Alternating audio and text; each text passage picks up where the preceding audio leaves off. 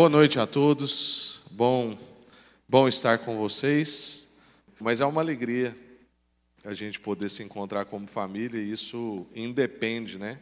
Se é feriado ou não, de quantas pessoas tem ou não, porque o bom mesmo é a gente estar junto, ser exposto à palavra e receber, né? O que que Deus tem para nós, qual é a porção de Deus para a nossa vida. E a Bíblia diz que onde tem dois ou mais, né? O Senhor está, o Senhor habita, o Senhor revela. E, na verdade, independente se é só um, quando a gente abre as Escrituras, ela fala com a gente, transforma a nossa vida, e é nisso que a gente crê. Eu confesso para vocês que nessa última semana eu estive revendo muito, né? Para que, que nós fomos mexer com essa tal dessa série nas bem-aventuranças? Nós somos doidos demais, porque Pensar sobre as bem-aventuranças é muito humilhante, né? A gente vai para essa palavra muito primária de Jesus e a gente vê o quão longe nós estamos de sermos discípulos como no início do discurso de Jesus. Então, não precisa da gente ter muita coisa rebuscada, né? Aquela toda aquela doutrina de Paulo depois e tal, que também nos confronta. Mas a gente vem para frases tão curtas, né? porque as bem-aventuranças, cada uma delas é uma frase muito curta, mas tão difícil de se viver. Né? E hoje é uma afirmação que eu tenho uma dificuldade pessoal. Né? Então, muito difícil preparar essa pregação de hoje.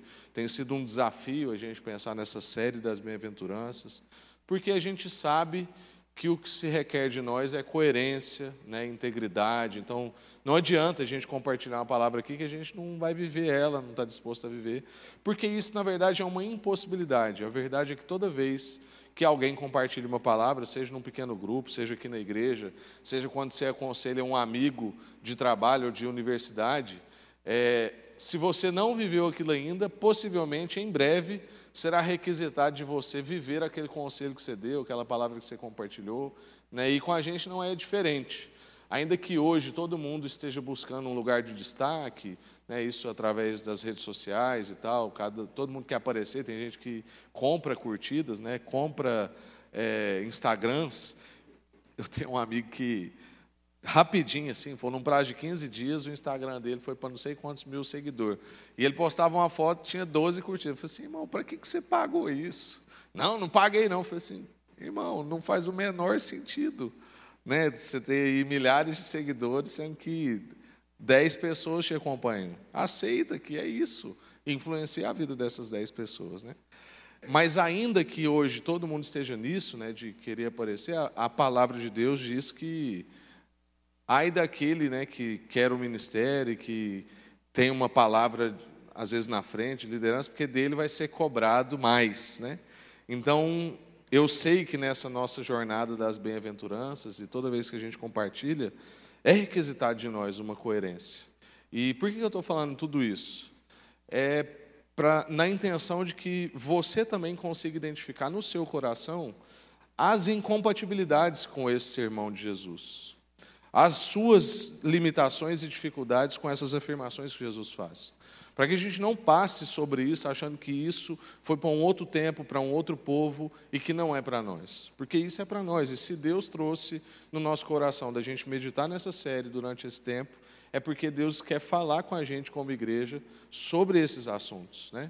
Então esteja atento, esteja aberto ao que Deus quer falar com a sua vida, para que você também seja tão confrontado quanto eu mas ao mesmo tempo tão desafiado quanto eu a viver aquilo que está sendo posto por Jesus, que foi colocado há tanto tempo e tem desafiado a vida de muitos cristãos até hoje. O verso que nós vamos compartilhar hoje é o verso 4. E hoje eu não vou ler o texto todo, como a gente ainda fez na nossa última exposição, porque realmente nós queremos falar sobre o verso 4. E no capítulo de Mateus, no capítulo 5, né?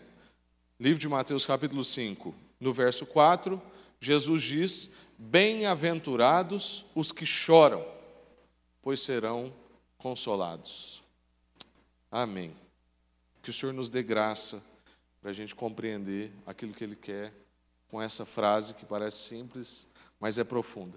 Antes da gente entrar na frase em si, eu gostaria de fazer uma breve recapitulação com, com vocês, Lembrando que Jesus está aqui ensinando aos seus discípulos. E nós estamos assumindo isso nessa série, e isso é muito importante você entender, porque em alguns comentários bíblicos há controvérsia nesse ponto. Tem gente que acha que Jesus está falando com todo mundo, e tem gente que assume que Jesus está falando com os discípulos. Nós estamos assumindo que Jesus está falando com os discípulos, ainda que as multidões estejam lá e estejam ouvindo, mas aquilo é uma palavra aos discípulos. Jesus fazia isso de vez em quando. Ele conversava com o discípulo, mas era uma conversa aberta. Então ele estava ao ar livre, ensinando seus discípulos. Tinha gente que achava aquela conversa muito interessante, desafiadora, instigadora, ia chegando perto, aglomerando, e às vezes juntavam lá 5 mil pessoas. Mas muitas vezes era uma palavra que Jesus estava dizendo aos discípulos. E isso é importante da gente saber. Por quê? Porque Jesus está se dirigindo aos seus discípulos e apresentando o jeito de vida dos seguidores de Jesus. Por mais que às vezes algumas pessoas que estivessem ali achassem aquilo interessante, aquelas pessoas não iriam assumir aquele tipo de vida para eles, porque é um tipo de vida que se exige muito dessa pessoa. E como nós vimos na última reflexão, é um tipo de vida impossível para quem não tem o Espírito Santo. Então, aquilo que Jesus está propondo é simplesmente impossível para alguém que não tem o auxílio do Espírito Santo para ser transformado nessa pessoa. Porque não existe essa pessoa que funciona naturalmente como humilde de espírito, até porque se não tem o espírito, não é humilde de espírito. Não tem essa pessoa que consegue chorar do jeito que Jesus ensina a chorar. E se ela não tem o espírito consolador, logo não será consolada, como Jesus está dizendo que a gente vai ser consolado. Não há quem tenha fome e sede de justiça do jeito que Jesus está propondo. Então, Jesus está se dirigindo aos discípulos, mostrando um jeito de viver dos seguidores de Jesus, está dizendo como é que é a formação de uma pessoa plena. E que isso não é para alguns cristãos ou alguns discípulos, isso é para todos. Não é para um tipo especial de cristão, mas é uma apresentação de Jesus sobre o jeito que cristãos vivem. Porque isso é um erro que comumente a gente cai como igreja. É que a gente, quando está aí, e eu de vez em quando estou aí, né, recebe essa palavra e pensa assim: ah, mas isso é para o pastor. Ou isso é para o líder diário da igreja. Isso é para o líder de pequeno grupo, mas isso não é para mim. Eu sou uma ovelha normal. Existe até essa expressão, às vezes, assim, a gente vai conversar com a pessoa, né? A hora que a gente aperta um pouco, a pessoa fala assim, não, mas eu sou uma ovelha normal. Eu falo assim, ah, eu também. Espero que eu não seja uma ovelha anormal, né? Então, eu sou uma ovelha de Jesus normal. E é isso que Jesus está dizendo. O convite de Jesus, então, irmãos, é para o ser humano do jeito que o ser humano foi convidado a ser feito, foi formado para ser. Jesus está ali formando um povo. Quando ele está ensinando essas bem-aventuranças, ele está formando um povo que é o povo feliz. Felizes por quê? Felizes porque são abençoados, como a gente viu na nossa última reflexão. Que felizes é um conceito pobre para tudo que Jesus está trazendo. Mas a gente assume que também é um povo feliz. Mas o maior o maior privilégio, a maior grandeza do que Jesus está trazendo é que é um povo abençoado, que tem a bênção de Deus, a aprovação de Deus, que foi aproximado de Deus, que se encontraram com Jesus e o Espírito de Deus veio e mora nessa pessoa. Então, essa pessoa é uma pessoa feliz e nós somos um povo feliz porque o Espírito habita em nós, fomos aproximados de Deus, somos um povo aprovado por Deus.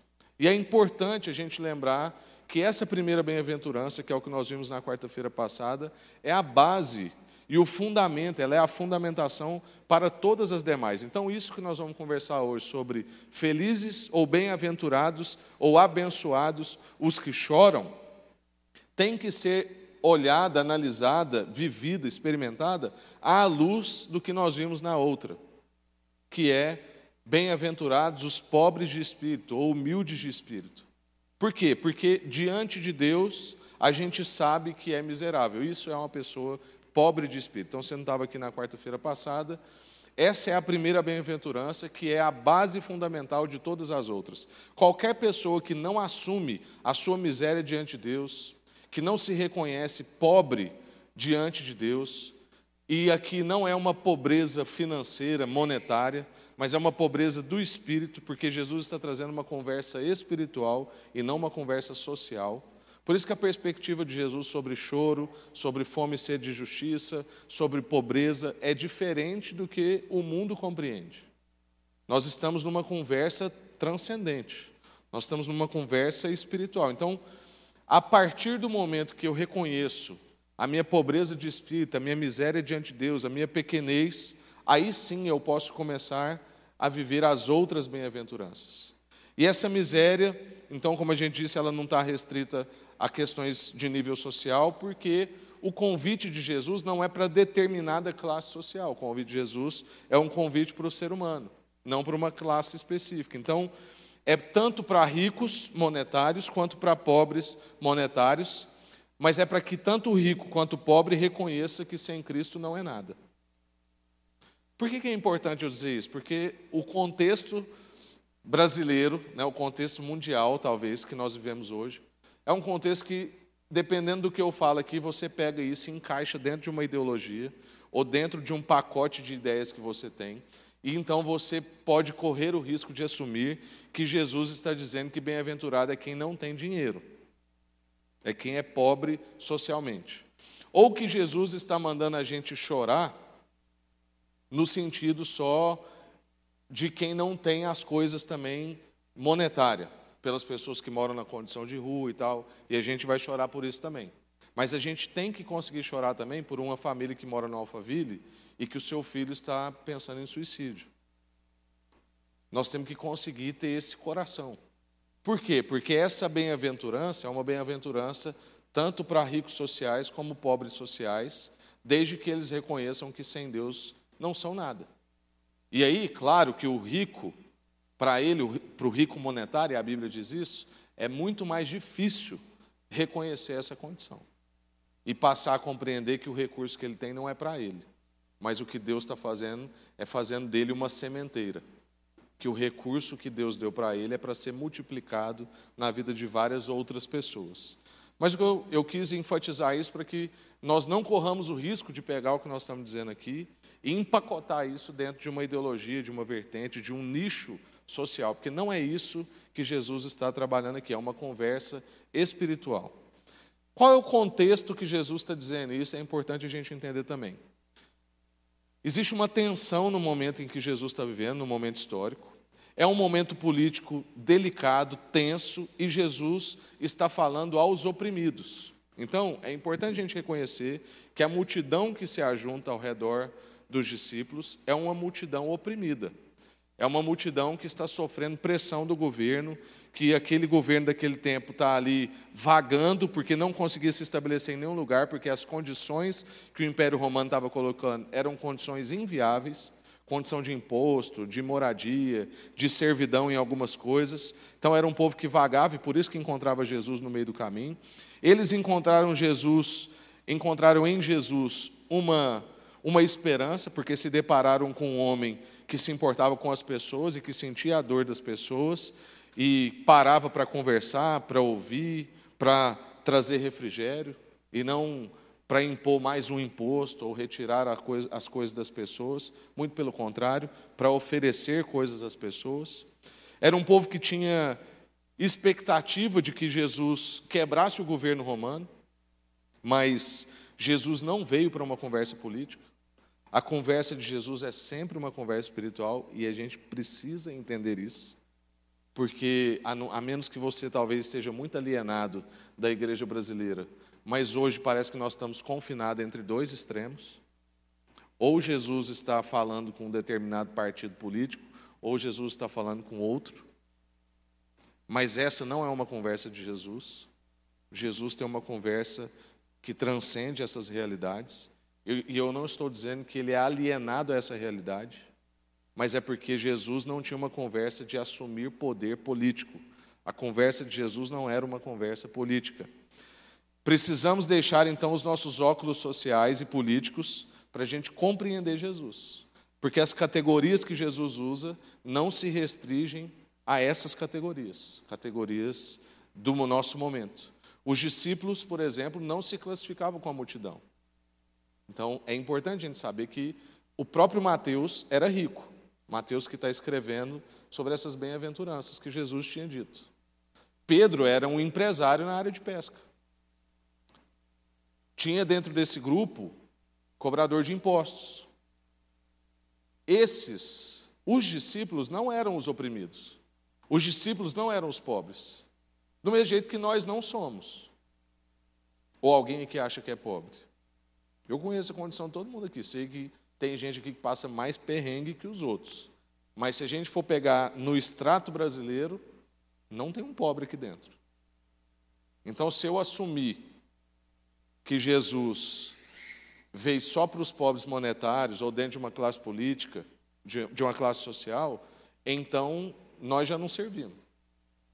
Por isso que a gente precisa exceder a essa compreensão, porque os discípulos não eram os coxos, os doentes e os pobres, eles eram, na verdade, gente que tinha um nível social mais elevado, e Jesus escolheu eles. Então o evangelho não encaixa dentro na nossa preferência político-partidária, e isso precisa ficar bem claro para a gente compreender tudo o que a gente está vendo, desde o pobre de espírito até hoje os que choram, e para frente, como semana que vem nós vamos ver os que têm fome e sede de justiça, tá bom? Então, vamos entrar agora aqui no, no, no verso em si. Bem-aventurados os que choram. Irmãos, fica evidente que as bem-aventuranças são então para um tipo de gente, que é o tipo de gente que é um cristão. Ele é para todos os cristãos e não para um cristão especial, mas ele é uma palavra dirigida aos cristãos. É como eu já disse de uma vez que eu compartilhei no escritório de advocacia, e devia ter umas 60 pessoas, e no final veio uma moça falar comigo assim: Isso que você compartilhou é muito bonito, mas é impossível. Aí eu falei assim: Qual é a sua. Você tem alguma confissão de fé? Você crê, você crê como eu e tal? Ela falou assim: Não, eu não creio em nada. E aí eu olhei para ela e falei assim: É impossível. E ela riu e falou assim: Então por que você compartilhou? Eu falei: Porque para mim é possível. E para um tanto de gente que eu conheço. Ela, como assim? Eu falei, isso é uma conversa mais longa, vamos sentar e tal, se tiver tempo, a gente conversa. Porque essa é uma palavra que está sendo dirigida a um determinado tipo de gente, que só consegue viver isso com o auxílio do Espírito Santo. É claro que, dito para alguém que não conhece o Evangelho, isso não vai fazer o menor sentido. Eu falar para alguém que feliz é alguém que chora, no mínimo pode parecer uma declaração ridícula, ou não fazer sentido para essa pessoa. Felizes são os que choram. Na verdade, o mundo evita o choro. O mundo evita a realidade. O mundo evita e foge do que pode fazer doer. Por isso que a gente vê que o sistema vai ficando especialista em anestesia.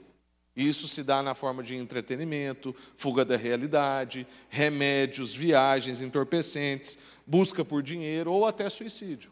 São várias formas de fuga da realidade, fuga da dor, e fuga do choro, fuga do lamento. Então, essa não é uma palavra que seria uma palavra muito comum nos nossos dias de hoje. Felizes são os que choram. Então, é importante a gente entender que Jesus não está propondo uma vida melancólica e triste, mas ele está propondo uma vida quebrantada, uma vida com sensibilidade. Não é simplesmente um choro no sentido do sentimento, é um choro no sentido de uma compreensão espiritual. Toda a palavra de Jesus tem cunho espiritual e a gente precisa repetir isso aqui várias vezes. Jesus está enfatizando então um choro espiritual que vem de uma tristeza espiritual, de um reconhecimento daquela primeira bem-aventurança da quarta-feira passada. Ou seja, sei que sou pecador. Sei que há uma distância intransponível entre mim e Deus, a não ser pela ponte Cristo que resolve a minha relação com Deus, com as pessoas e com a criação. E comigo mesmo.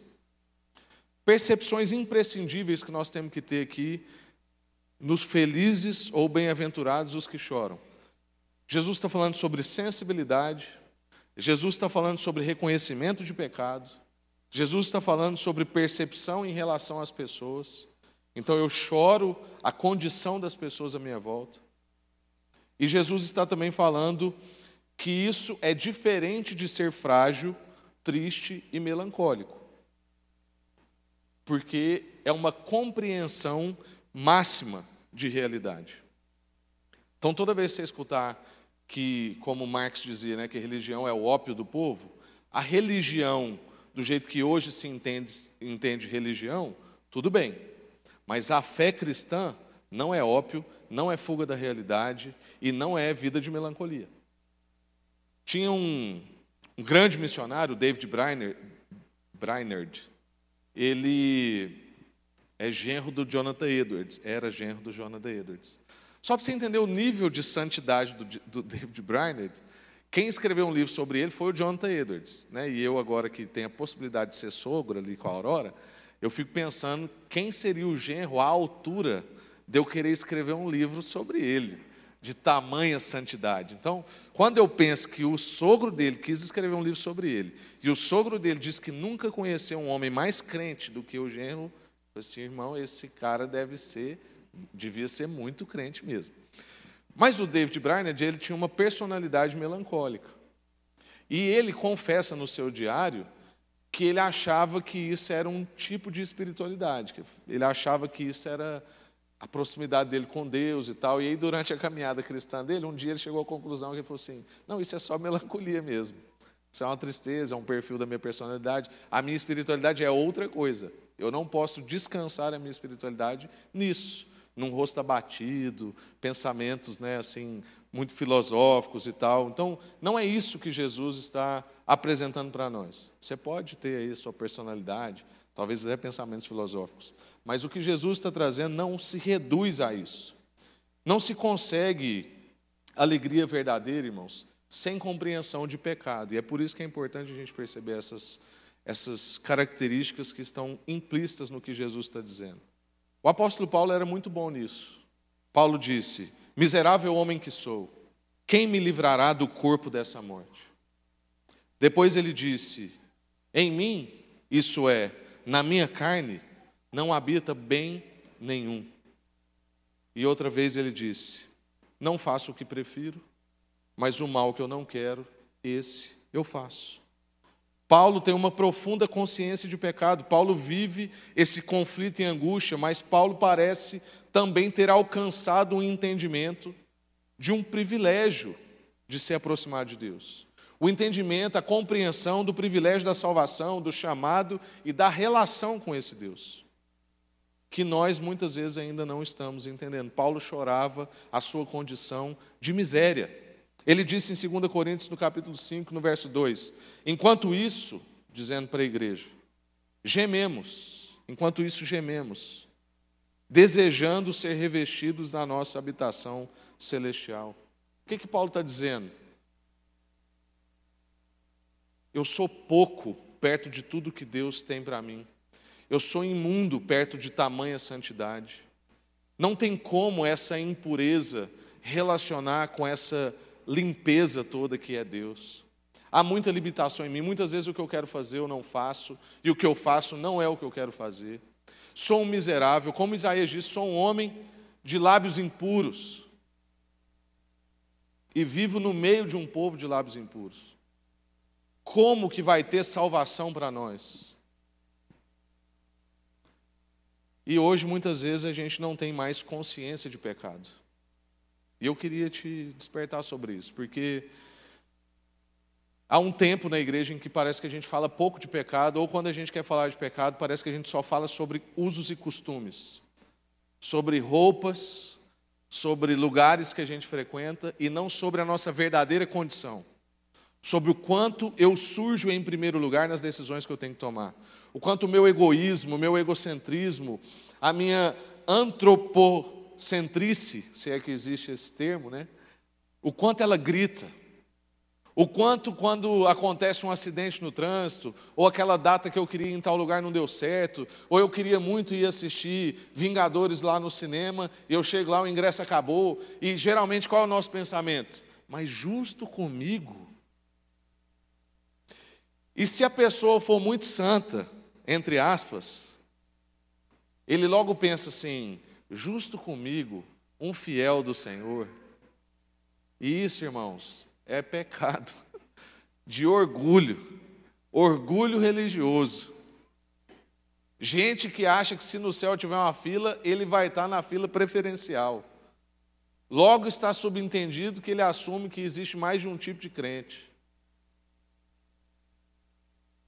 E que possivelmente ele está acima dos outros. Isso é a gente, irmãos, sem uma revelação do Espírito Santo, sem o Espírito Santo dominando a nossa carne. Antigamente, e talvez a gente tenha que resgatar isso, viu, seu Paulinho? Aí, o seu Paulinho é um homem que gosta de alguns resgates. Antigamente a gente começava um culto fazendo uma oração de confissão. E isso é parte de uma liturgia tradicional. Por quê? Porque entende-se que é impossível entrar na presença de Deus sem reconhecimento de miséria. Ou seja, sem reconhecimento da primeira bem-aventurança que nós vimos na quarta-feira passada. Bem-aventurados os pobres de espírito. Quem entende que não merece nada, que não é nada, que não tem nada diante de Deus. Não tem nada para oferecer. Como é que eu vou entrar num culto a Deus? Eu não tenho nada para oferecer. Então, primeiro, eu ofereço o meu arrependimento, a minha condição de miséria, o quanto eu sou egoísta, o quanto eu sou egocentrista, o quanto eu sou ganancioso, o quanto eu sou depravado. Uma das bases da teologia reformada chama-se doutrina da depravação total. A gente assume que nós por nós mesmos não conseguimos fazer o bem, a menos que o Espírito Santo trabalhe em nós ou que a graça comum de Deus atue. Tem pessoas sem o Espírito que conseguem fazer o bem? Tem, mas é por causa de Deus. Porque Deus não deixou o mundo por aí, mas Ele dispensa uma coisa que a gente chama de graça comum, que atua na vida das pessoas ainda sem revelação, para que a gente não saia por aí todo mundo matando todo mundo. Só de vez em quando surge um menino que quer matar todo mundo. Mas não é assim o tempo inteiro na rua. E aí, quando eu pensei sobre isso, eu pensei assim: qual foi a última vez que eu conversei com Deus sobre reconhecimento de pecado? E aí, não sendo um pecado específico, porque às vezes a gente conversa com Deus sobre pecados específicos, mas não sobre uma condição de pecado, como, como as palavras de Paulo: miserável homem que sou. Muitas vezes o que eu quero fazer eu não faço.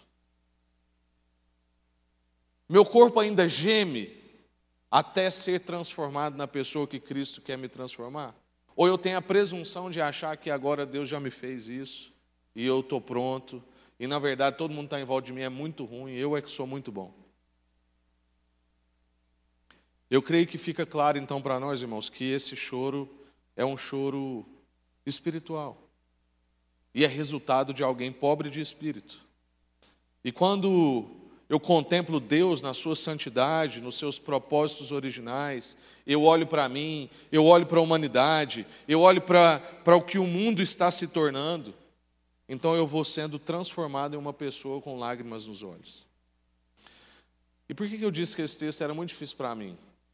Porque eu não sei em que ponto da minha vida, mas teve algum ponto que eu assumi para mim, uma pessoa que não chora. Eu e a Ana estamos juntos há 14 anos. E eu acho que dá para contar nos dedos de uma mão, com a metade dos dedos, talvez, às vezes que a Ana tinha me visto chorar. E achando que isso era uma postura de alguém forte, de alguém resiliente. Ou seja, uma compreensão mundana. Uma compreensão como aquela que eu disse, que procura entretenimentos, fugas, às vezes fuga das emoções, porque aí, hora que vem uma coisa assim, bem que me deixa contrito, talvez eu tendo a fugir o pensamento, falar assim, ah, vou pensar nisso. Não, isso vai me deixar triste. Por isso que a gente não fala sobre pecado, porque as pessoas têm que sair do culto bem.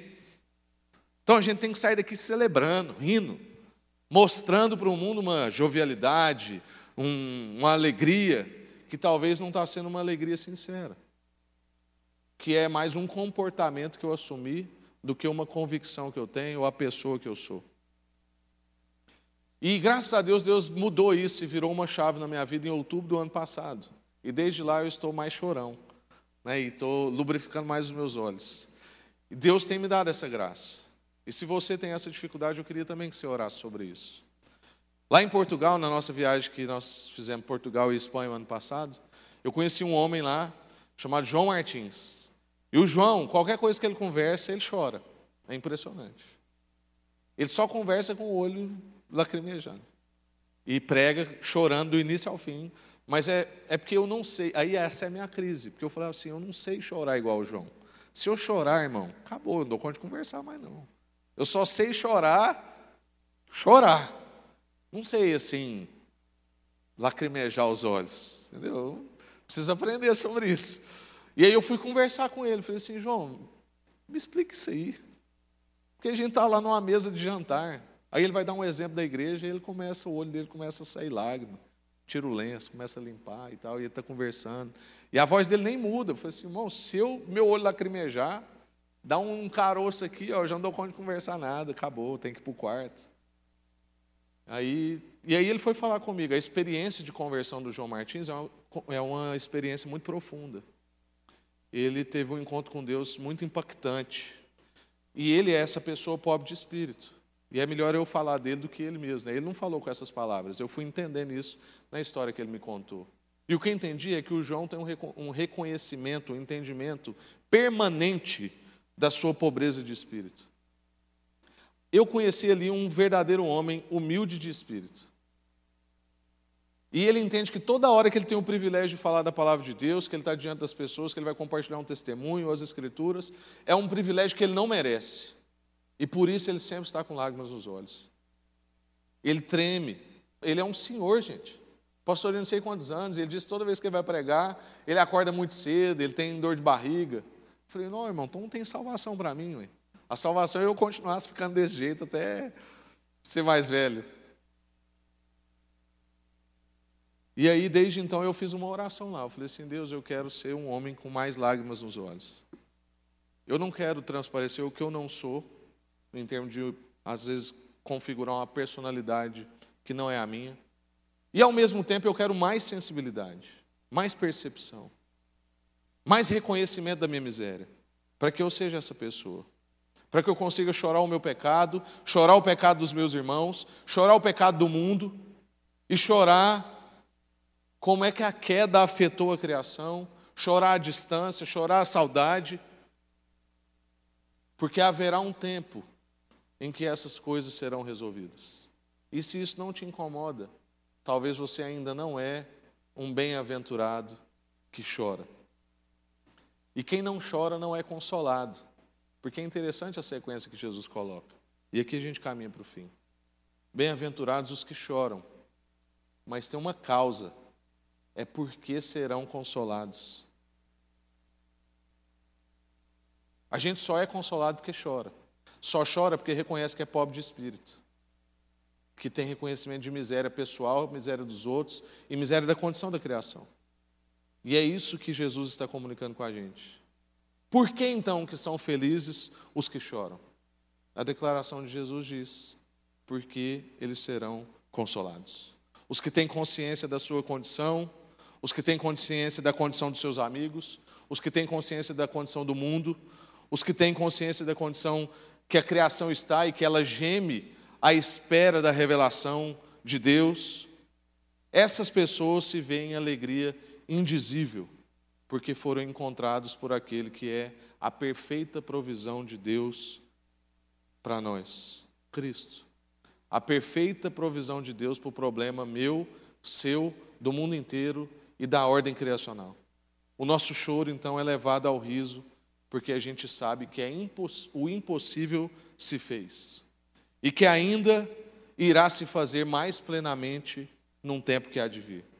Então nós temos um consolo imediato por causa da ação do Espírito Santo consolador em nós, mas nós temos também um outro consolo que a gente pode chamar de bendita esperança, que é aquele consolo da certeza em que haverá um dia em que Deus enxugará toda lágrima e não haverá mais dor, nem pranto, nem injustiças, nem catástrofes, porque a segunda vinda de Cristo restaurará todas as coisas. E aí eu queria que você levasse para a sua casa, então, de aplicação, buscar em Deus você ser mais sensível. E isso não quer dizer ser é, melancólico ou triste ou frágil e você também buscar um maior reconhecimento da sua condição. Não para você viver em estado melancólico de tristeza, mas para você então conhecer a grande alegria da salvação. Porque muita gente que não compreende a grande alegria da salvação é porque não compreende a sua situação de miséria e o quanto estava longe de Deus. Ainda acha que tem uma justiça própria, que é bom lá no fundinho e que no fim o sangue de Jesus por ele foi só uma gota. Tem gente que precisou jogar um balde, mas com ele foi bem menos. Foi mais fácil. Já nasceu em família cristã, entendeu? Jesus foi lá e só, na verdade, só passou um paninho assim, ó, tá salvo. Tem gente não, tem que mergulhar na piscina, né? Tem gente que me pergunta, por que vocês fazem uns batismos na piscina e outros só derramando água? Dá vontade de falar assim, é porque tem irmão que se você não mergulhar tudo, irmão, não dá não. Brincadeira, irmãos, tanto faz, tá? Pode ser derramando, mergulhando, espirrando. O importante é batizar. Mergulhar sem a mão no bolso, porque tem gente que converte tudo menos o bolso, né? A pessoa batiza com a mão dentro do bolso.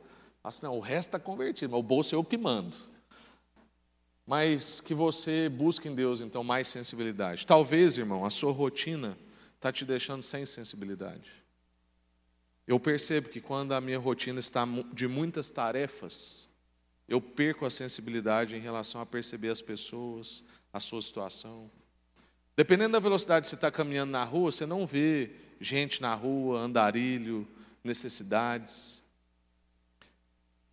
Mas se você estiver mais devagar, um pouco mais sensível perceptível, você vai ver a realidade da sua cidade. E ela não é boa. Porque todo mundo está carecendo dessa notícia que é o Evangelho. Então, que você seja um bem-aventurado que chora. Que você seja conhecido talvez como Jeremias, um profeta chorão. Mas que você não chore por uma questão sentimental, mas que você chore porque você tem a sensibilidade do Espírito, porque você reconhece a sua condição e a condição daqueles que estão à sua volta. Então você é muito grato, porque Jesus se apresentou a você, e aí o seu choro não é um choro só de lamentação. Muitas vezes é um choro de alegria, é um choro de vislumbre, porque o impossível se fez na sua vida e na minha vida. Amém? Graças a Deus.